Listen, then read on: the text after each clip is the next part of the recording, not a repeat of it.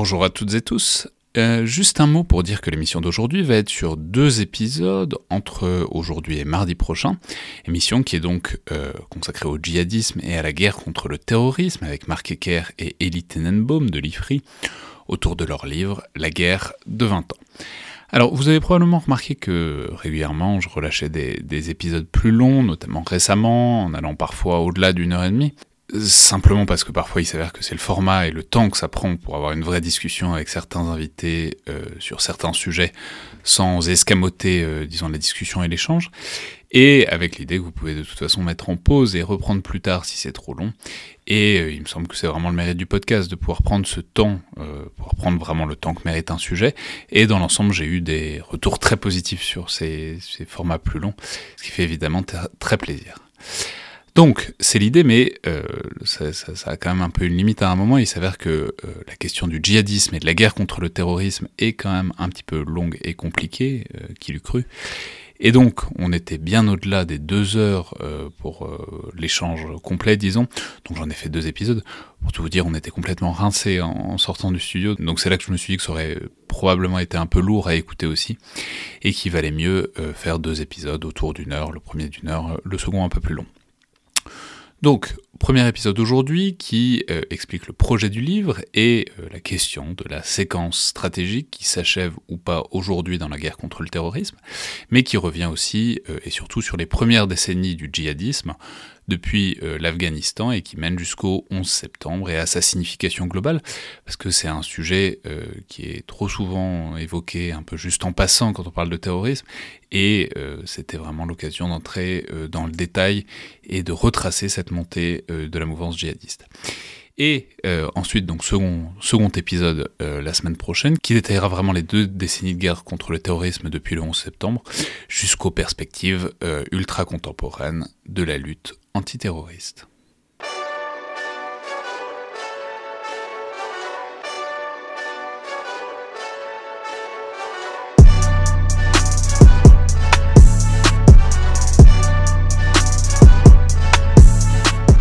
Bonjour à toutes et tous et bienvenue dans le Collimateur, le podcast de l'Institut de recherche stratégique de l'école militaire, l'IRSEM, consacré aux questions de défense et aux conflits armés.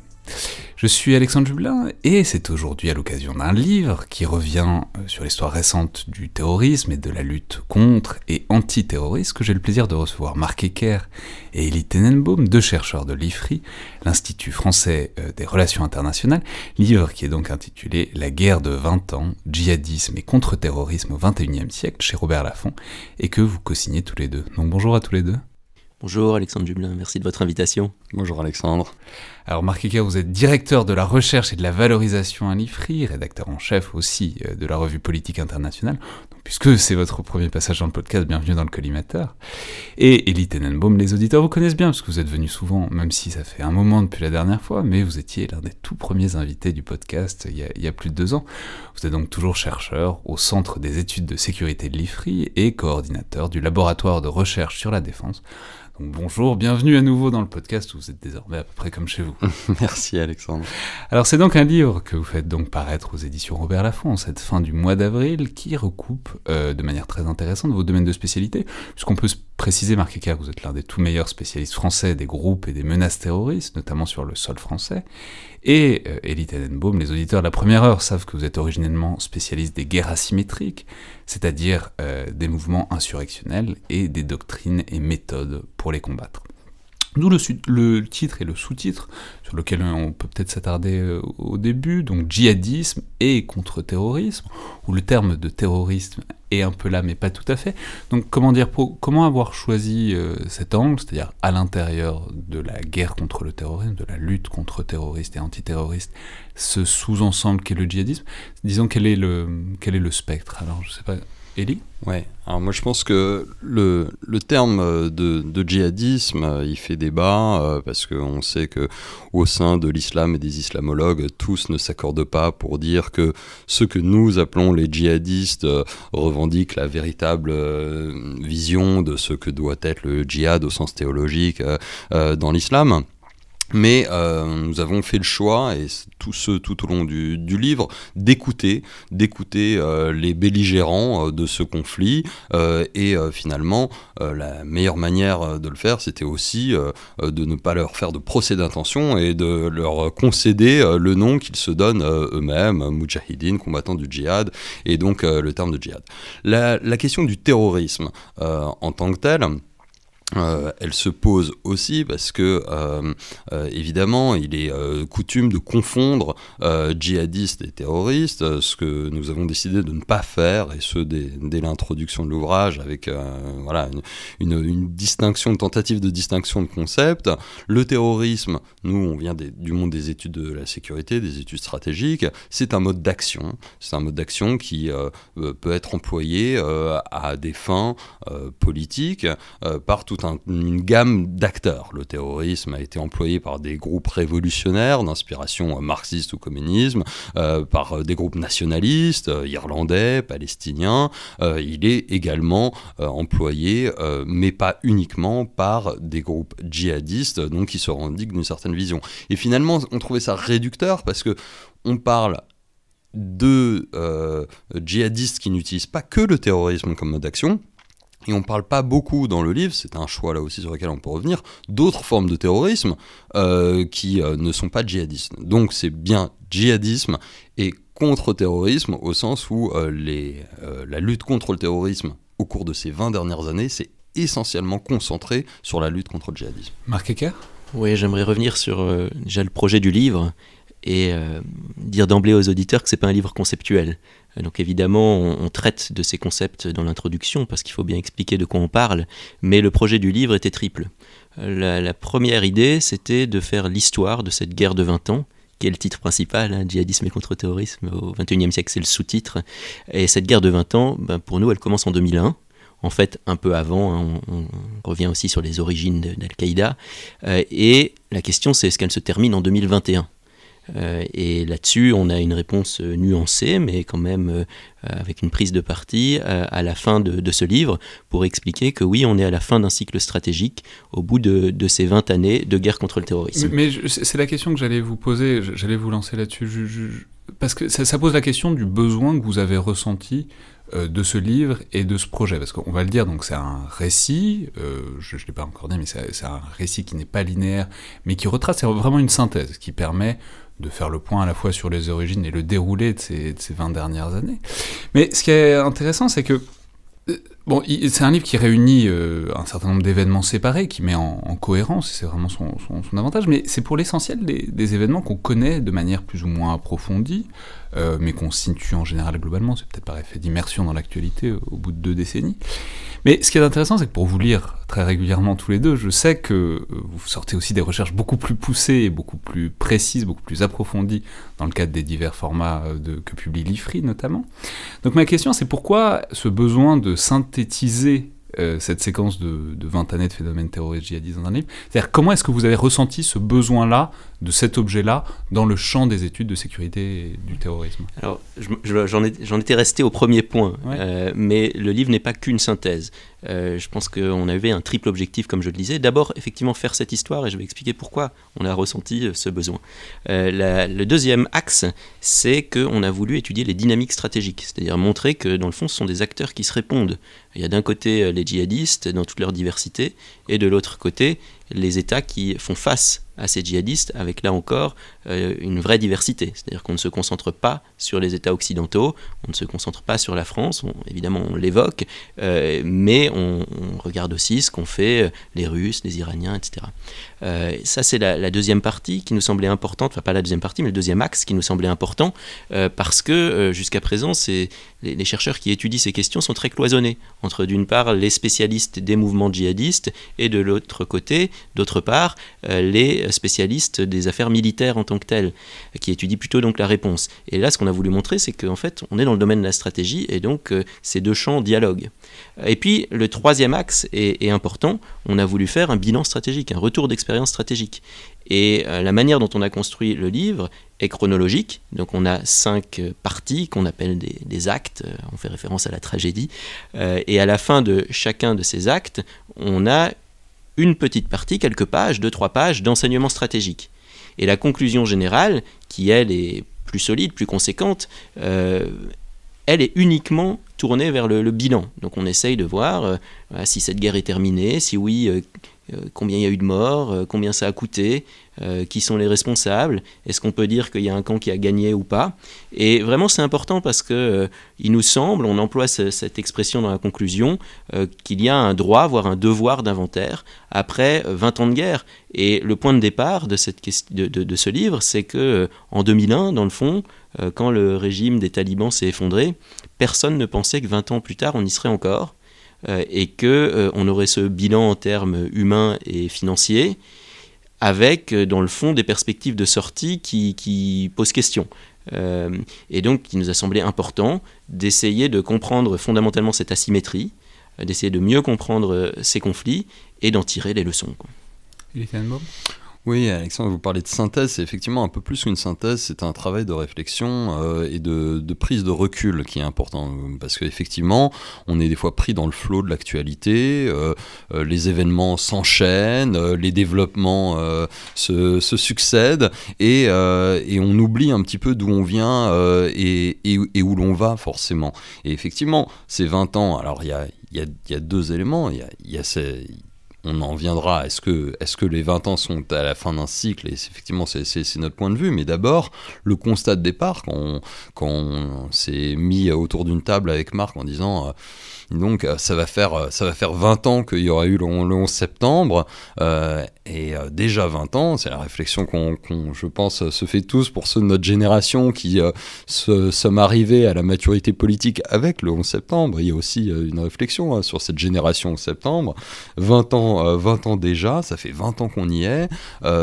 Quel, quel, bilan effectivement Qu'est-ce que, quel résultat euh, pour, euh, pour quels moyens euh, déployer et ce besoin de prise de recul? Alors, moi je suis historien de, de, formation, donc évidemment, la, la réaction c'est de se dire il faut, faut, revenir sur cette histoire, il faut, faut la tracer avec le bénéfice euh, du, euh, du, recul, et c'est d'une certaine manière une tentative d'histoire immédiate, hein, euh, de, de, première tentative d'histoire immédiate. Il se trouve qu'en plus on a pas mal de, de matériaux, de, de, sources primaires qui sont aujourd'hui accessibles, que ce soit par des, des, classifications officielles, par un certain nombre de fuites, évidemment, dont on peut profiter, et Wikileaks nous a, de ce point de vue là euh, aussi, euh, aussi aider à, documenter, à informer euh, cette, cette réflexion. Et donc c'est ça, finalement, de, de, de, tracer, comme disait Marx, ce, ce, droit potentiellement ce devoir d'inventaire, de dire finalement ça fait 20 ans qu'on fait la guerre, c'est à nous aussi chercheurs dans ce domaine de prendre, de faire un pas de côté et de regarder ce que nous avons réalisé, ce que nous avons appris, les erreurs que nous avons commises, parce qu'il faut les regarder en face, les euh, résultats qui ont euh, aussi euh, débouché sur, sur des constructions intéressantes, et donc tracer, tracer ce bilan, tracer cette histoire avec des enseignements pour l'avenir. Et c'est aussi tourné vers l'avenir, évidemment, que, que, que l'on conclut cet ouvrage. J'aimerais aussi revenir sur l'aspect synthèse très brièvement. Elie a mentionné les sources primaires qui ont pu apparaître, mais les sources secondaires sont aussi importantes. L'historiographie évolue sur ces questions. Elle évolue sans cesse, et donc, euh, effectivement, dans certains chapitres, on a vraiment euh, essayé de, de, faire la synthèse et de tirer la substantifique moelle de cette historiographie. Euh, je cite qu'un ouvrage là qui est relativement récent, mais qui est celui de Thomas Egamer, par exemple, The Caravan, qui retrace la vie d'Abdallah Azam, bon, bah, ça a quand même changé un petit peu l'historiographie des débuts d'Al-Qaïda, par exemple. On intègre ça. On peut aussi parler, par exemple, euh, du livre de Léa Farrell avec Mustafa Hamid sur euh, le rôle des, combattants arabes en Afghanistan dans les années 80. Euh, donc ça, ce sont des ouvrages récents qui rajoutent une petite pierre dans l'édifice de cette, de cette histoire. pour ce qui est des sources francophones, on peut aussi mentionner, par exemple, le travail de Leminoul Salem, qui est allé retrouver le, entre guillemets, le moufti d'Al-Qaïda et qui permet d'éclairer de manière très intéressante notamment la période soudanaise euh, de Ben Laden dans les années 90. Donc euh, oui, c'est de la synthèse, mais même au niveau de la synthèse, euh, j'allais dire pour le lecteur intéressé francophone, il y aura quand même de la nouveauté parce qu'on essaye d'intégrer les dernières publications et puis les sources primaires qui ont pu apparaître. Bien sûr, mais alors quand je disais synthèse, c'est aussi le fait qu'en fait c'est c'est ça qui m'est apparu, c'est que tout est dans un bouquin désormais. C'est, enfin, je veux dire, il y a beaucoup de trucs qu'on connaît tout à fait, beaucoup de trucs qu'on connaît pas. Alors parce qu'on on y reviendra, mais c'est un des grands mérites du, livre que d'essayer une sorte de symétrie, c'est-à-dire à la fois concevoir les truc et la doctrine du point de vue occidental contre-terroriste, et aussi interne euh, aux forces euh, djihadistes, disons, notamment du point de vue doctrinal, et j'ai appris beaucoup de choses là-dessus. Euh, mais alors, du coup, comment dire, il va, s'agir d'essayer de naviguer dans ce récit et dans ces deux décennies. C'est compliqué parce que c'est extrêmement complet. En plus, avec ce désir de symétrie, on pourrait faire deux fois la même histoire d'un côté et de l'autre du miroir. Mais le dispositif que je voudrais vous proposer, c'est donc pour sortir du récit linéaire tout en gardant la logique chronologique qui est importante. Et c'est, je vais juste mentionner, c'est important d'avoir une logique chronologique là-dedans parce que c'est, ça fait partie des domaines où c'est en action contre réaction euh, et où du coup si on a si garde pas une logique chronologique on peut pas comprendre on peut pas faire un tableau fragmenté sur ce domaine là parce que à une action occidentale répond une contraction enfin occidentale ou en tout cas anti-terroriste répond une contraction euh, euh, djihadiste. Donc je voudrais réfléchir autour de, de, quelques dates pivots de quelques moments charnières qui, va, qui vont nous permettre ensuite de rayonner et d'explorer les dynamiques de manière beaucoup plus transversale. Alors les, la première, ou peut-être les deux premières euh, que, que, j'ai retenues, dont je voudrais parler peut-être un peu plus rapidement, mais qui sont importantes, sont avant euh, ces 20 années, et euh, pourraient aussi être associées, collées au parcours de d'Oussama Ben Laden, qui, est, qui polarise tellement la, la, la logique djihadiste, en tout cas jusqu'à 2001 et un peu après aussi. Alors la première date euh, sur laquelle j'aimerais m'attarder. C'est un moment crucial dont on parle souvent, mais souvent pas assez en fait, euh, où se mettent en place un certain nombre de dispositifs qui vont favoriser l'émergence euh, du djihadisme contemporain. C'est 1979 avec, alors je vais, vous laisser en parler, mais avec au moins trois grands éléments que sont la révolution iranienne, le siège de la Mecque et le début de l'intervention soviétique en Afghanistan. Alors, oui, 1979, c'est effectivement le, la, genèse, l'origine euh, d'un nouveau monde qui émerge. C'est euh, d'abord euh, sur le plan des relations internationales, un moment où la, où la guerre froide vit ses derniers, ses derniers soubresauts et où émergent de nouvelles puissances régionales et de nouveaux courants, notamment religieux, qui succèdent voilà, au, nationalisme qui, avait dominé jusqu'alors et qui prend et qui s'ancre qui s'ancre donc dans, ces différents événements. Euh, la révolution euh, iranienne, elle est fondamentale puisqu'elle porte euh, pour la première fois au pouvoir un projet totalement, radicalement différent de ce qu'on avait pu avoir, qui mêle à la fois l'univers, l'imaginaire révolutionnaire, effectivement, mais qu'on connaissait dans, une logique beaucoup plus athée, et l'idée d'une république théocratique d'un État théocratique euh, guidé par, euh, euh, par, par l'islam et par, par une interprétation très particulière, chiite en plus en l'occurrence, de, de la loi islamique. Mais cette révolution iranienne qui va avoir un une résonance euh, considérable à travers, euh, à travers le monde musulman, bien au-delà d'ailleurs euh, du, monde, du monde chiite, va donner l'idée que quelque chose est possible de transformer radicalement ce qu'est un État avec un projet d'un État théocratique en, accord avec un certain nombre de valeurs religieuses. Et ça, dans le monde sunnite, ça va, ça va avoir cette, cette résonance aussi particulière dont vont s'emparer les Moudjahidines. Alors il y a un État, vous en aviez parlé d'ailleurs dans dans, un autre épisode de ce podcast qui se trouve en face de l'Iran, qui est l'Arabie Saoudite, qui lui-même a des origines assez proches d'une logique théocratique. Avec, euh, Mais justement, alors c'est vrai que c'est un épisode récent sur l'Arabie Saoudite, et je me suis dit en sortant que j'en qu'on n'en avait pas assez parlé, parce que c'est un événement qui est à la fois extrêmement important à l'intérieur du monde musulman et qu'on oublie très souvent, c'est la prise, le siège de la Mecque en 1979, qui est, je trouve, très très euh, refoulé, enfin très très mis de côté, enfin de manière très volontaire aussi, sous l'influence des Saoudiens qui n'ont pas forcément envie de se rappeler qu'on leur a pris la Mecque euh, pendant quelques semaines.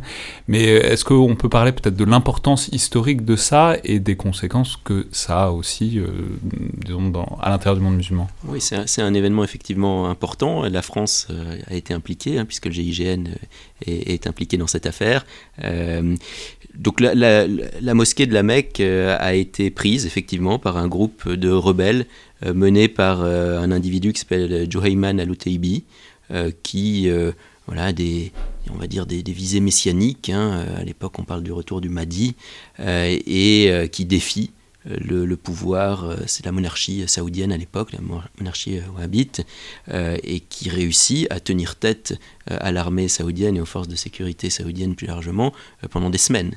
Euh, donc avec un siège qui se met en place autour de, la mosquée. Et en fait, euh, les forces saoudiennes n'arrivent pas euh, à déloger ces insurgés seuls et doivent donc faire appel au, GIGN. C'est vrai que c'est un événement qui, qui, est important et qui est relativement peu documenté. Enfin, il y a quand même eu euh, notamment bah, des, documentaires justement, mais il manque encore une grande étude scientifique avec accès éventuellement à des sources primaires. Évidemment, c'est très compliqué pour les raisons que vous évoquez. C'est compliqué aussi euh, côté français d'avoir accès à ces archives. Euh, on le comprend, on est vraiment dans du domaine régalien ultra sensible. mais le fait est que voilà, ça a été un vrai défi pour la monarchie. Et la monarchie a réagi notamment en lâchant un peu de l'Est euh, par rapport aux prêcheurs islamistes, euh, euh, salafistes, et on voit dans la décennie suivante, donc la décennie des années 80, l'islam politique vraiment se développer de manière importante dans le royaume et au-delà avec une diffusion du salafisme au niveau mondial. Et je pense que l'Arabie Saoudite est mise à mal à ce moment-là, en 1979, finalement, sur sa gauche comme sur sa droite, euh, sans, une dimension politique particulière, euh, par la révolution islamique iranienne d'un côté et, euh, et l'émergence de ces mouvements un petit peu fondamentalistes dans le monde sunnite de l'autre, où voilà, son projet d'État un petit peu ultramontain wahhabite, finalement, se, retrouve dégradé par rapport à, certains qui, se veulent plus purs, plus allant plus loin euh, dans, dans, leur projet euh, théocratique. Et c'est aussi pour ça qu'elle va essayer de se rattraper en Afghanistan euh, dans son soutien à ce, projet djihadiste. Ouais, c'est ce que j'allais dire. C'est pour ça que 79 est important, parce que c'est vraiment un triple succès de l'islam politique, militaire. Il y a le succès en Iran, chiite, pour des mouvements chiites, il y a un succès qui est quand même très réel à la Mecque pour des mouvements sunnites millénaristes, et il y a un troisième succès qui commence euh, en 79, qui est l'Afghanistan, où tout ça communique évidemment, parce que l'Afghanistan subit l'influence à la fois de ce qui s'est passé en Iran et, en Arabie Saoudite, et où là commence la grande période qui deviendra la pépinière, le terreau, l'institut de formation presque de tout le djihadisme des, décennies à venir. C'est cette grande guérilla, guerre insurrectionnelle face aux, soviétiques. C'est le, le, grand euh, djihad de l'ère moderne avant la Syrie. La Syrie a, dépasser euh, le, djihad en Afghanistan du point de vue euh, numérique, hein, en termes de nombre de combattants étrangers, mais jusque-là, c'était euh, le grand djihad qui a eu un rôle très important également en termes de conceptualisation du djihadisme transnational, puisque c'est à cette époque-là, donc dans les années 80, que qu'est théorisé le, le djihadisme transnational tel qu'il existe encore aujourd'hui, avec l'idée que dans le fond, toute l'Oumma doit, se doit se mobiliser, la communauté, des, croyants. musulmans, euh, et que euh, si une terre musulmane est attaquée, c'est un devoir individuel euh, pour tous les musulmans de venir défendre cette, cette terre-là. Donc c'est une extension considérable de la conception du djihad défensif, avec l'idée que du coup le monde arabe notamment devrait venir aider les moudjahidines afghans. Et ce qui est intéressant avec le renouveau de l'historiographie, c'est qu'on voit que le flux n'a pas du tout été massif dans les premières années. Euh, au départ, ça se compte vraiment en fait en dizaines d'individus, et il faut attendre la création de ce qu'on a appelé le bureau des services euh, par donc Abdallah Azam que j'évoquais avant, soutenu financièrement par Oussama Ben Laden, pour que vraiment il y ait une structuration euh, et une capacité d'accueil qui monte en puissance de ces combattants étrangers avec une propagande mondiale, hein, avec notamment un, magazine qui s'appelait Al Jihad, qui a été diffusé y compris en France, dans les pays occidentaux. Ah, je trouvais ça génial, c'était le bureau de la propagande islamique de Ménilmontant, c'était qu'il est distribué. Enfin, bon, Mais alors justement, c'est le moment de dire un mot quand même euh, d'Oussama Ben Laden, il le faut parce que à la fois c'est une figure importante de cette période-là, au moment où ça se fait en Afghanistan, et puis ça deviendra évidemment la tête de pont des décennies à venir. Alors Oussama Ben Laden, je le rappelais, parce qu'on en a parlé euh, récemment, c'est évidemment une famille yéménite, euh, qui a fait fortune en Arabie Saoudite, notamment par le BTP. C'est un héritier euh, relativement subsidiaire de, cette fortune, mais ça n'empêche qu'il a quand même beaucoup d'argent à sa disposition. Donc comment est-ce qu'il monte? Comment est-ce qu'il arrive en Afghanistan? Et qu'est-ce qu'il y fait? Oui, Oussama Ben Laden, euh, c'est le fils cadet effectivement de, cette euh, grande famille. Euh, son père d'origine yéménite, on l'a dit. Sa mère, c'est pas inintéressant, est une syrienne d'origine originaire de l'Attaquier. il grandit finalement dans, dans ce, cette Arabie Saoudite des années 60-70 qui se cherche un petit peu sur le plan religieux et, il est aux premières loges au moment de, de transformations révolution islamique en Iran, euh, prise, de, prise de la Mecque, etc. Il s'y intéresse beaucoup, il rencontre Azam, euh, donc euh, Abdallah Azam, qui enseigne lui-même à, l'université en Arabie Saoudite à cette époque-là, et il fait partie, comme d'autres, des généreux donateurs qui aident pour voilà, la défense des, du djihad afghan. Il y a aussi d'ailleurs le djihad palestinien qu'on commence à parler, qui, se relance avec euh, ce qui va devenir la, première intifada à cette époque-là. Euh, euh, et, il décide de partir dans la zone afghano-pakistanaise. Il faut bien se rendre compte qu'à ce moment-là, on a un sanctuaire au Pakistan qui est la base arrière de toute la résistance afghane, notamment dans, dans, la ville de Peshawar, et qui se structure. Et avec Azam, lui apporte euh, finalement les financements, les connexions euh, qui, sont les siennes et aussi un certain charisme qui n'est pas encore euh, très évident à l'époque mais qui va monter petit à petit. Azam apporte la légitimité théocratique, religieuse, érudite et il monte ce bureau des services qui est finalement, je dis souvent, un peu une, agence de voyage pour ceux qui à travers le monde arabe souhaitent rejoindre, faire une expérience du djihad. C'est aussi comme ça que c'est vu, c'est pas forcément forcément très longtemps, euh, mais euh, voilà, aller faire euh, le djihad en Afghanistan comme d'autres peuvent aller faire le, djihad, peuvent aller faire le, hajj ou le, pèlerinage à la Mecque. Finalement ça fait partie de l'expérience du jeune musulman un petit peu voilà viril de, cette époque là d'y aller. Et souvent Marc disait, il y a, au début, il y a très peu de volontaires, mais parce qu'il faut se rendre compte que l'Afghanistan, c'est pas le monde arabe, euh, donc il y a une barrière de la langue, c'est très loin, c'est très enclavé, et donc ils se rendent compte de ça, Azam et Ben Laden, et d'où euh, voilà la mise en place de, ce bureau de facilitation euh, qui va les mettre en, en, contact pour aller vivre cette expérience en Afghanistan. Il va nouer beaucoup de contacts, il va établir cette liste de contacts, une partie de ces quelques milliers euh, d'Arabes viennent via euh, le, bureau des services euh, et donc établir une base de données, une base de données que certains vont appeler Al-Qaïda, la base qu'on connaîtra par la suite. Ouais, alors c'est peut-être aussi le moment de dire un mot de ce dont on glose souvent, c'est sur les liens supposés ou réels d'Oussama Ben Laden avec les États-Unis. Alors, euh, on peut rappeler que ça se fait euh, par l'interface du Pakistan, qui est à bien des égards la base arrière des mouvements disons, contre-anti-soviétiques, que ça passe aussi beaucoup par du matériel, euh, notamment des missiles anti-hélicoptères, les Stinger, qui marchent euh, très bien parce que c'est les hélicoptères soviétiques qui faisaient beaucoup de dégâts dans les combattants. Euh, si on veut regarder ça d'un point de vue humoristique, il y a un film qui retrace ça assez bien. C'est La guerre selon Charlie Wilson, qui est un film très amusant, mais qui, mais qui par ailleurs montre bien aussi ce moment-là, et c'est on postule qu'il y a une grande connexion et que les talibans, et les futurs talibans, puis Ben Laden auraient été formés par la CIA. C'est très exagéré, mais en tout cas, il y a, une coalition d'intérêts qui se fait à ce moment-là et sur laquelle on va beaucoup broder après. Quoi. Il faut se remettre dans le contexte de la guerre froide, effectivement, où les deux blocs s'affrontent. Et là, vous avez euh, l'Union soviétique qui envahit l'Afghanistan, euh, les, les Moudjahidines qui s'y opposent, et euh, bah, le bloc occidental se dit qu'il y a effectivement un coup à jouer en soutenant, en soutenant l'insurrection.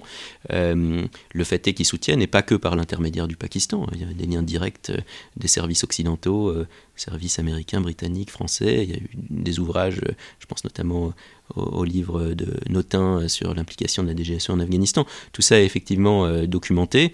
Euh, maintenant, ce qui, des, interviews que j'ai pu faire euh, avec certains protagonistes et de ce qu'on peut lire dans la littérature, on voit que les pays occidentaux ont soutenu effectivement les moudjahidines afghans, mais qui n'ont pas aidé directement les combattants arabes. Combattants arabes qui, comme on le disait, ne représentent quasiment rien en fait militairement au, début, et ils montent en puissance sur la deuxième moitié des années 80, mais enfin ça reste une force très modeste par rapport aux moudjahidines afghans eux-mêmes. Les chiffres des combattants étrangers en Afghanistan étaient jusque-là extrêmement hétéroclites, on disait entre 5000 et 20 000. Euh, le livre des gamers, justement, que je citais tout à l'heure, essaye de faire un décompte euh, relativement précis et euh, il arrive au chiffre de 10 000 sur une période qui va au-delà du départ des soviétiques, puisque les camps d'entraînement ont continué à opérer et à attirer pas mal de monde en 89, 90, 91, 92. donc voilà, c'est pour effectivement replacer ça dans son contexte. Alors, dernier élément, parce qu'on va évidemment passer sur cette période, même si elle est fascinante, c'est que je voudrais juste mentionner qu'il y, a la mention dans le livre notamment d'un différent et d'une divergence à ce moment-là entre Osama Ben Laden et Abdallah Azam, et qui est intéressante parce que c'est une divergence qu'on va retrouver encore euh, très récemment, c'est-à-dire la différence entre un courant porté en tout cas par Ben Laden, l'idée qu'il faut un djihad mondial euh, très large, etc., transnational, et de l'autre une idée plus, plus portée par Azam, l'idée qu'il faut un sanctuaire, un État islamique, déjà, qui, euh, serait, euh, qui serait destiné à s'étendre ensuite et que ça se ferait à partir d'une base comme ça. Donc est-ce qu'on peut dire peut-être un mot de cette divergence à l'intérieur du monde djihadiste qu'on va retrouver encore aujourd'hui, évidemment? Oui, alors, la manière dont vous, l'avez présenté pourrait laisser penser que Ben Laden était déjà dans une optique de lutte contre l'ennemi lointain, contre les États-Unis, ce qui n'est pas le cas. Euh, en revanche, il y a une divergence effectivement sur euh, le, le, fait de porter la lutte euh, en Afghanistan et de poursuivre l'aide aux Moudjahidines, ou le fait de rentrer dans les pays arabes et d'essayer d'attaquer, éventuellement de renverser des États arabes perçus, ou des gouvernants arabes perçus comme apostats. Et là, l'opposition est même plus forte entre euh, quelqu'un comme Zawahiri et Azam. Zawahiri est déjà présent sur place, mais dans le fond, Zawahiri, on, peut aussi percevoir l'Afghanistan comme une terre de refuge pour des militants islamistes arabes qui étaient opprimés dans leur propre pays. Et euh, les Égyptiens autour de Zawahiri, là encore, ne représentaient pas une grande force militaire, mais ils étaient présents euh, sur place. Alors, ce qui se passe en 89, c'est que Azam est assassiné dans des circonstances très mystérieuses. Ça a suscité énormément de fantasmes et on ne sait pas encore jusqu'à aujourd'hui qui a perpétré cette, euh, cette attaque contre Azam. Mais pour vous dire, les hypothèses vont de euh, Ben Laden et Zawahiri qui auraient voulu se, se, débarrasser euh, d'Azam, au Mossad, en passant par les services afghans, la CIA, les services ex-soviétiques, etc. C'est encore un des grands mystères qu'il reste à élucider et malgré ces années de travail, Thomas Egamer que décide je cite beaucoup, euh, n'a pas réussi à élucider le mystère de la mort d'Azam. Mais pour revenir sur, euh, sur ce débat du degré d'internationalisation, en fait, c'est une problématique euh, d'abord de, stratégie. Encore une fois, les, djihadistes se posent beaucoup de questions de stratégie, c'est-à-dire des meilleurs moyens pour parvenir à une fin, un objectif politique final sur lequel ils sont assez d'accord, en fait. Et, et c'est une, et c'est un débat, un débat stratégique qui n'est pas spécifique au monde djihadiste, qu'on retrouve dans beaucoup de groupes ou groupuscules révolutionnaires. On parlait de la révolution euh, iranienne euh, au début, et je pense que ce sont des groupes qu'il est intéressant de considérer comme des groupes révolutionnaires. Et on connaît euh, chez les groupes révolutionnaires d'obédience communiste le débat sur la révolution dans un seul pays ou au contraire le degré d'internationalisme. Finalement, c'est exactement le débat qui se pose, euh, de savoir euh, euh, est-ce que finalement il y a déjà un pied qui a été posé en Afghanistan, il faut aller jusqu'au bout pour faire la révolution dans un seul pays, construire un modèle théocratique en Afghanistan et ensuite progressivement s'étendre, ou au contraire internationaliser dès le début au maximum la lutte. Et finalement, c'est ce débat-là, mais un débat qu'on retrouve dans d'autres mouvements. Je pense que c'est intéressant de, tracer ces, connexions. Tout à fait. Et, je le répète, c'est un des grands mérites du livre que de retracer la complexité notamment doctrinale et en termes de doctrine stratégique à l'intérieur des mouvements djihadistes pour toujours sortir, on en parle souvent avec Wassim Nasr quand il vient, de l'idée de type ange là-bas avec des kalachnikovs. C'est, ce qui est une situation matérielle parfois dans certains endroits, mais ce qui aplatit complètement la complexité intellectuelle et stratégique euh, de ces mouvements, ce qui est évidemment un grand problème.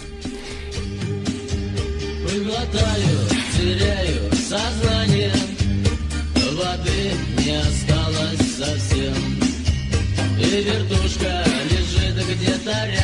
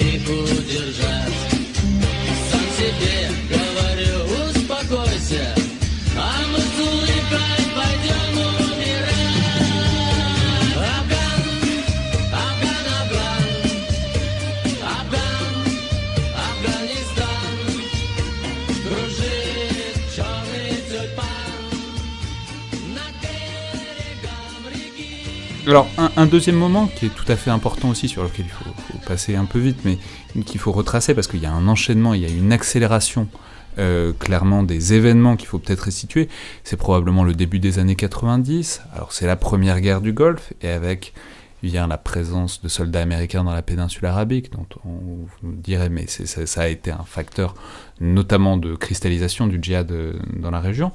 C'est aussi, euh, et ça va avec une période où Oussama Ben Laden rompt vraiment avec le régime saoudien, ce qui va précipiter plein de choses. Et enfin, c'est aussi un moment un peu plus tardif où les talibans finissent par prendre le pouvoir en Afghanistan. Donc disons, dans cette première euh, moitié de la décennie 90, on voit qu'il y a plein de choses qui se mettent en place et qui vont favoriser vraiment la montée en puissance, euh, enfin en tout cas qui vont fournir les cadres de la montée en puissance qui mènera jusqu'à 2001. Oui, mais là, début des années 90, euh, on entre de plein pied aussi dans la période post-guerre froide. Donc cette euh, grande opposition entre les deux blocs euh, qu'on avait mentionné, qu'on a mentionné précédemment, fait désormais partie du passé. Euh, et l'alliance de circonstances dont on avait parlé, bah, du coup, n'a plus du tout la même pertinence.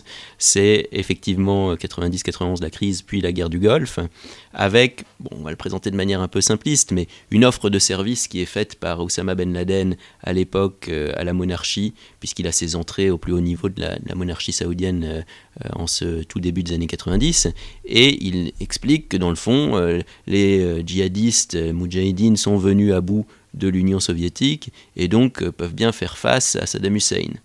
Voilà, le ministre de la Défense saoudien de l'époque n'est pas tellement convaincu par cette offre de service. Il préfère une, assurance un peu plus solide et il fait appel aux États-Unis et à leurs alliés occidentaux. ben Laden prend ça pour une trahison. dans sa vision du monde, ce sont les mécréants qui arrivent sur la Terre Sainte.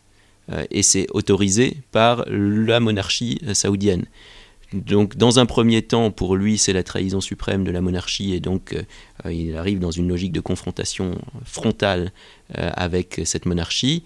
Et à terme, ça va conduire à l'opposition avec l'ennemi lointain, à savoir les États-Unis et leurs alliés. je pense que c'est effectivement déjà très important de se rendre compte que cette concomitance fin de la guerre d'Afghanistan, euh, ou en tout cas retrait des soviétiques et effondrement de l'Union soviétique, concomitance dont on sait aujourd'hui que l'effondrement de l'Union soviétique, l'Afghanistan n'a joué qu'une petite partie euh, de, dans, dans, l'effondrement, il faut, préciser que c'est pas forcément compris par euh, les djihadistes mais voilà, qui pensent avoir fait tomber l'URSS. Exactement, c'est précisément ça. C'est-à-dire que Ben Laden rentre en Arabie Saoudite auréolé non seulement de, de, la victoire afghane, mais d'une certaine manière de l'effondrement de l'Union soviétique, empire raté, euh, de, voilà, euh, euh, mécréant, et, et, tout ce que vous voulez. Donc il, il croit, il vend pratiquement l'idée d'avoir mis à bas l'Union soviétique à lui tout seul. Et donc, cette, cette des mesures aussi qu'on retrouve dans, dans les, déclarations djihadistes de cette époque-là, euh, est, très, est très lié à leur interprétation euh, de cette expérience-là. On a effectivement euh, le, premier enjeu qui est, qui est celui de la guerre du Golfe et de l'arrivée des Américains sur les lieux saints et de, de, de, ce que ça peut représenter. Et, et, donc derrière, l'idée de dire non, seulement on aurait pu euh, lutter contre un régime euh, laïque, euh, dictatorial comme celui de Saddam Hussein, qui est à l'époque très hostile au mouvement, à la mouvance, à djihadiste internationaliste, mais aussi nous pourrions nous débarrasser de ceux qui occupent les lieux saints, qui sont les Américains, les Juifs et les Croisés, dans, la terminologie un petit peu voilà, médiévalisante de, des, des djihadistes. Et donc, euh, l'idée de se retourner, après les Américains, après les, les Soviétiques, nous pouvons euh, nous tourner vers les Américains et cette idée fait florès.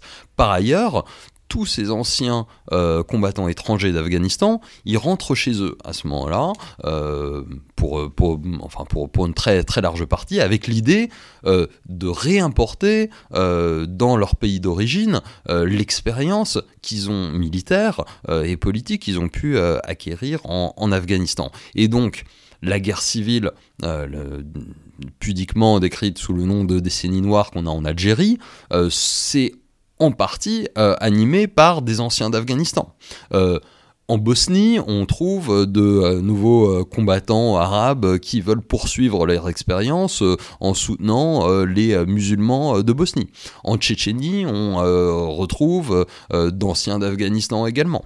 Vous avez une guerre civile au Tadjikistan dans les années 90 qui anime un certain nombre de personnes de cette mouvance. Donc vous avez aussi une internationalisation après un regroupement en Afghanistan une internalisation, une internationalisation de, de, l'expérience afghane euh, qui, qui, qui, se rencontre à cette époque-là, la Somalie aussi, etc. Oui, alors que par ailleurs en Afghanistan, c'est un mouvement qui progresse aussi, puisque Kaboul tombe en 96, ce qui fournit aussi euh, un sanctuaire, enfin c'est difficile parce que les relations entre les talibans et Al-Qaïda sont, sont, sont, disons, inégales, mais assez proches, avec des camps d'entraînement, etc. Donc en quelque sorte tout se met en place. Il y a à la fois l'internationalisation, il y a à la fois le départ d'Afghanistan et en même temps la possibilité d'y revenir et, de, disons la base qu'a fourni l'Afghanistan de formation devient aussi potentiellement une base d'opération. Oui, donc là si on accélère un petit peu, effectivement, euh, Ben Laden donc se met à dos euh, la famille royale saoudienne, finit par devoir quitter le, pays.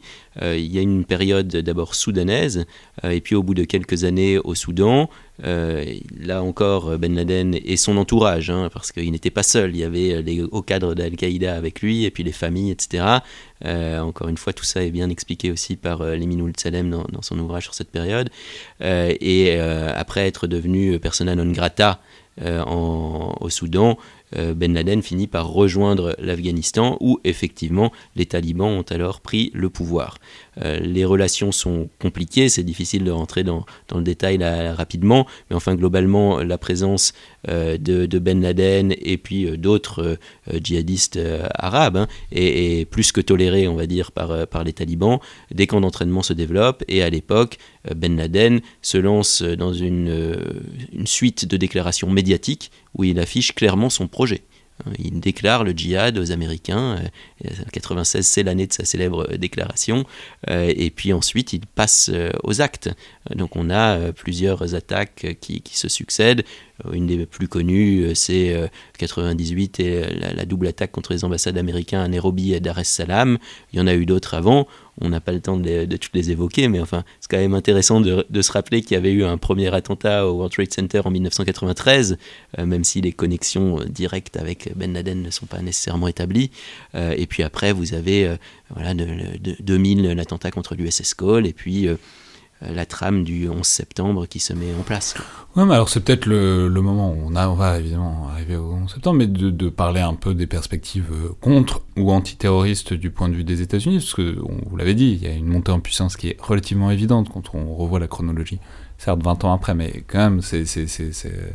Et puis il y avait des gens qui travaillaient déjà sur le terrorisme euh, aux États-Unis là-dessus, c'était pas, pas tout à fait novateur comme concept déjà à l'époque D'autant que, même j'y pense, mais il y, a un événement auquel on, dont on reparle assez peu, mais quelques temps avant euh, les, attentats du World Trade Center, il y a les Bouddhas de Bamiyan euh, en Afghanistan, qui, qui sont pas intéressants pour euh, leur dimension stratégique, parce que bon, c'est tragique pour le patrimoine de l'humanité, mais bon, c'est pas c'est donc dynamité des Bouddhas bouddhistes, simplement parce que c'est la représentation de la figure humaine. Là où c'est intéressant, c'est que c'est fait devant les caméras du monde entier.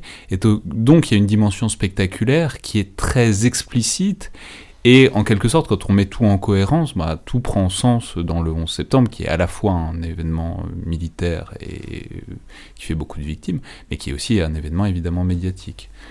Oui, effectivement, il y a, deux choses séparées. Il y a, disons qu'il y a la mise au banc euh, du, euh, de l'ordre international du régime des talibans qui euh, arrive, dès, dès qu'il arrive au pouvoir, se met à dos un petit peu tout le monde avec un certain nombre de déclarations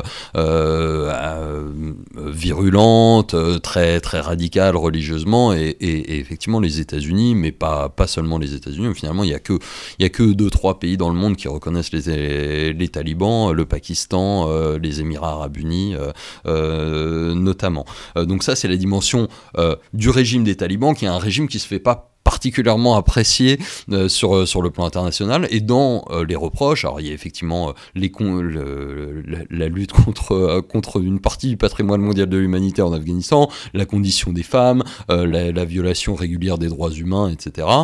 et aussi le fait qu'ils hébergent des groupes terroristes à vocation internationale qui se sont déjà engagés dans un certain nombre d'attentats. La dimension de la lutte contre le terrorisme spécifiquement, Effectivement, elle est prise en compte euh, anciennement.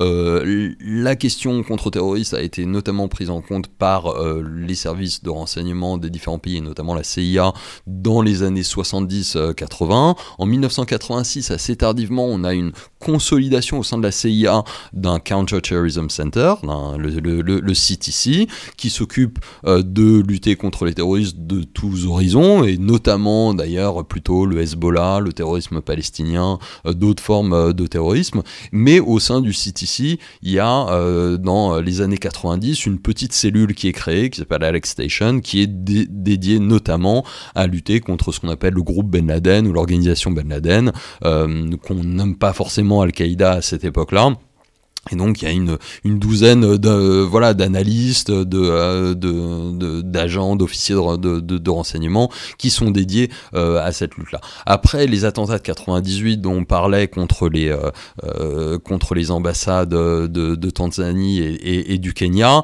il y a quand même le sentiment fort qu'il y a une menace réelle de la part de cette organisation contre des intérêts, contre les, des citoyens américains, notamment citoyens à l'étranger on, on, ressent pas, on connecte pas forcément avec euh, la tentative d'attentat de 93 du, du, du, World Trade Center, euh, mais on pense surtout euh, voilà, aux menaces contre les intérêts américains à l'étranger. C'est conçu contre une menace, mais pas contre une menace domestique. Pas forcément contre une menace domestique et pas forcément contre une menace de l'ampleur qui sera celle du 11 septembre.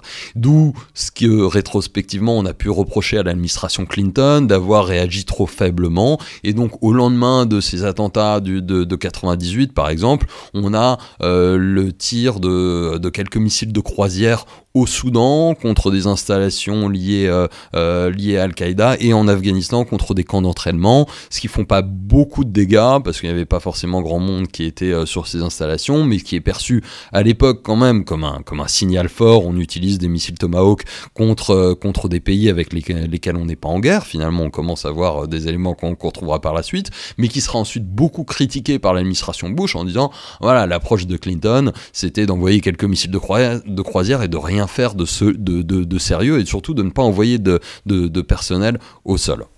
Marc Oui, ce que, ce que montre euh, là ce qu'on est en train de dire, c'est que Al-Qaïda, euh, ce n'était pas des inconnus. Quoi. Et Ben Laden n'était pas un inconnu. Les, les, services avaient bien repéré le danger.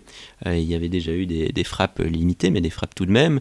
et en fait, moi, je dois dire que j'avais un peu oublié ça. Je, travaille sur le terrorisme tous les, tous les jours et, je lis beaucoup de choses, mais j'avais oublié à quel point ils étaient déjà dans les écrans radars.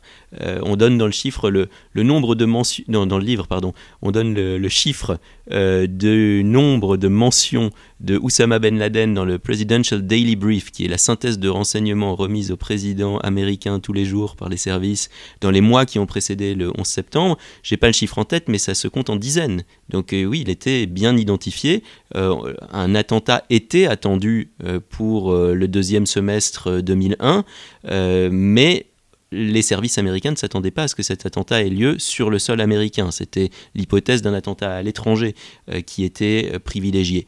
Et puis, euh, on décrit aussi les, difficultés qu'il y a pu y avoir d'échanges entre le FBI, la CIA, etc., sans rentrer trop dans, le détail, mais ça fait effectivement aussi partie du retour d'expérience. Retour d'expérience qui a été bien fait par les États-Unis avec une commission d'enquête qui a été mise en place et un rapport de plusieurs centaines de pages qui est tout à fait intéressant. Pour ceux que ça intéresserait, on peut signaler par ailleurs l'excellente mini-série de Looming Tower qui retrace exactement cette période-là et puis ces luttes aussi intestines entre FBI, CIA, etc., Alex Station. Enfin bon, on en avait parlé, on en avait fait un épisode du bunker avec Pauline Blisten, mais c'est vraiment assez bien documenté, même si l'angle est un peu peut-être discutable. Mais en tout cas, ça retrace bien cette période-là qui mène au 11 septembre. Alors, on arrive enfin, mais après avoir euh, pris le soin de, de replacer le tableau, au 11 septembre, qui est à bien des égards le début euh, du champ de votre ouvrage, le début de cette guerre de, 20 ans. Bon, je, pense qu'on n'a pas forcément besoin d'entrer énormément dans le détail du 11 septembre lui-même. Je soupçonne que les auditeurs du collimateur situent à peu près euh, la nature des événements. Par contre, euh, et c'est peut-être une porte d'entrée dans, dans, cette séquence, il faut peut-être dire un mot de ce qui se met en place comme architecture à ce moment-là, doctrinale et aussi judiciaire notamment euh, en réaction à ces attentats, puisque, et en particulier aux États-Unis, puisque on peut préciser euh, à tout hasard qu'on est encore dans le cadre légal qui se met en place à l'époque, notamment pour les interventions à l'extérieur. Marc Je vais laisser Ellie euh, répondre à cette question précise de la réponse, mais j'aimerais quand même insister sur un point sans rappeler les événements. C'est le changement de nature du terrorisme qui s'opère au moment du 11 septembre 2001. Avant cela, le terrorisme était vu comme une nuisance sur la scène internationale. À partir de là, à partir du 11 septembre 2001, le terrorisme est vu comme une menace stratégique. les attentats eux-mêmes sont une surprise stratégique et on ne connaît pas à l'époque la puissance de frappe réelle d'Al-Qaïda. Donc on imagine en fait une campagne d'hyper-attentats. Et euh, la manière dont, on écrit, c'est que le 11 septembre ouvre le champ des possibles. À partir de là, euh, quand euh, quiconque arrive avec un scénario en disant attention, ça pourrait arriver, on ne dit plus c'est impossible, on dit c'est hautement improbable mais il faut le prendre au sérieux. Et du coup, ça change vraiment complètement la perception du terrorisme euh, qui euh, devient vraiment euh, une, menace stratégique, quoi, une menace vitale, existentielle. je pense que on est vraiment sur un moment central et c'est pas pour rien qu'on a décidé de faire véritablement commencé le livre en, en, 2001 euh, et souvent on nous dit mais oui mais ça avait commencé bien avant etc le 11 septembre 2001 dans la réponse en tout cas qui, qui est apportée euh, change de nature complètement euh, dès le, le, soir même du 11 septembre, le président des États-Unis, George W. Bush, qui a été élu seulement un an, un an auparavant, hein, qui, qui, est dans, dans, sa première année de, euh, de mandat, euh, déclare euh, qu'il s'agit d'actes de guerre et donc décide d'apporter cette qualification, qualification guerrière qui effectivement euh, crée un changement euh, assez fondamental. Ah, dans... On, peut peut-être en dire un mot parce que souvent on dit que c'est le grand, c'est un des grands mots euh, de, c'est-à-dire la guerre contre le terrorisme. On peut pas, tant qu'il y a des actes terroristes, on pourra jamais la gagner. On peut rappeler encore et toujours que ça rappelle, c'est des grands trucs de politique américaine. Ça rappelle la guerre contre la pauvreté de Lyndon Johnson et la guerre contre la drogue de Richard Nixon. Donc c'est pas, c'est pas, c'est pas un faux pas conceptuel de George W. Bush. Il reprend des choses qui existait déjà, mais ça pose quand même des questions dans le programme qu'on se donne. Alors, effectivement, il y, a une tradition euh, aux États-Unis de rhétorique guerrière pour parler de choses qui ne sont pas euh, véritablement des guerres au sens dont euh, on en parle dans ce podcast habituellement. cependant, dans le cas du 11 septembre, très rapidement, l'administration Bush va allier les mots aux actes euh, et une interprétation. On va voir que la guerre contre le terrorisme prend un sens beaucoup plus littéral euh, dans son application et dans sa mise en œuvre que la guerre contre la pauvreté ou même que la guerre contre la drogue. C'est-à-dire que dès le 19 septembre 2001, on a le Congrès euh, des États-Unis qui vote l'autorisation pour l'usage militaire de la force contre le terrorisme. C'est-à-dire que c'est bien une déclaration de guerre au sens quasi constitutionnel des États-Unis puisque le Congrès autorise euh, le, président de larges pouvoirs, euh, et qui est toujours, donc euh, autorisation d'emploi de la force, qui est toujours en activité aujourd'hui. Il y a un grand débat dans l'administration Biden actuellement sur à quel point il faut modifier, voire rappeler cet usage discrétionnaire de la force qui est laissé au président des États-Unis dans la mesure où il lutte contre le terrorisme conception assez large qui, qui, qui effectivement euh, euh, qui, qui, qui, dévoie un petit peu le, le sens du contrôle euh, à tout hasard c'est complètement inconstitutionnel aux États-Unis. C'est le Parlement qui est censé donner son accord pour chaque nouvelle intervention.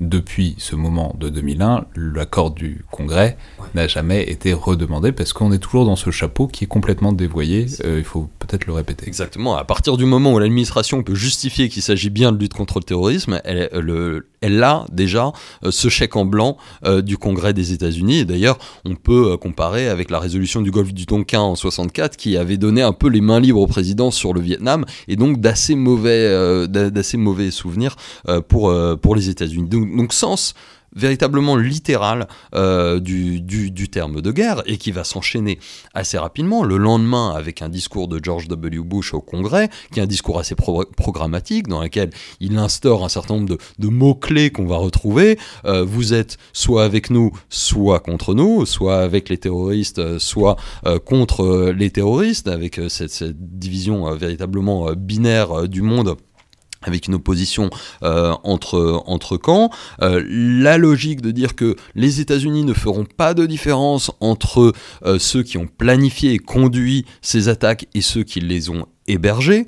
Euh, avec la, la désignation euh, déjà euh, d'emblée d'un certain nombre de régimes qui soutiennent le terrorisme et l'idée de se dire que ce ne sont pas seulement les acteurs, les groupes non étatiques terroristes, mais qu'il y a des États derrière et qu'il y aura un projet derrière de lutte et de guerre contre cet État, avec donc une dimension interétatique qui n'était pas du tout présente dans la lutte antiterroriste telle qu'elle pouvait être menée par la CIA jusqu'à présent ou, ou, annexe.